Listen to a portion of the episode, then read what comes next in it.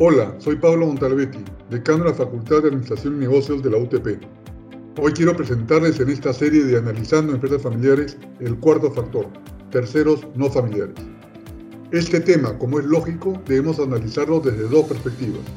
El del tercero no familiar que trabaja o evalúa trabajar en una empresa familiar y la propia familia empresaria empleando a un tercero no familiar. En principio los jóvenes prefieren trabajar en empresas no familiares.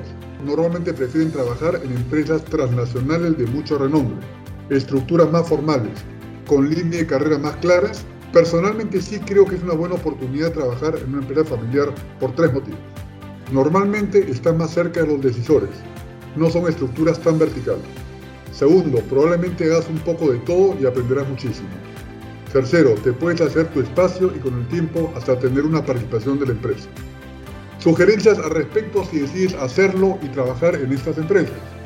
Primero, no tomes partido por ningún miembro de la familia.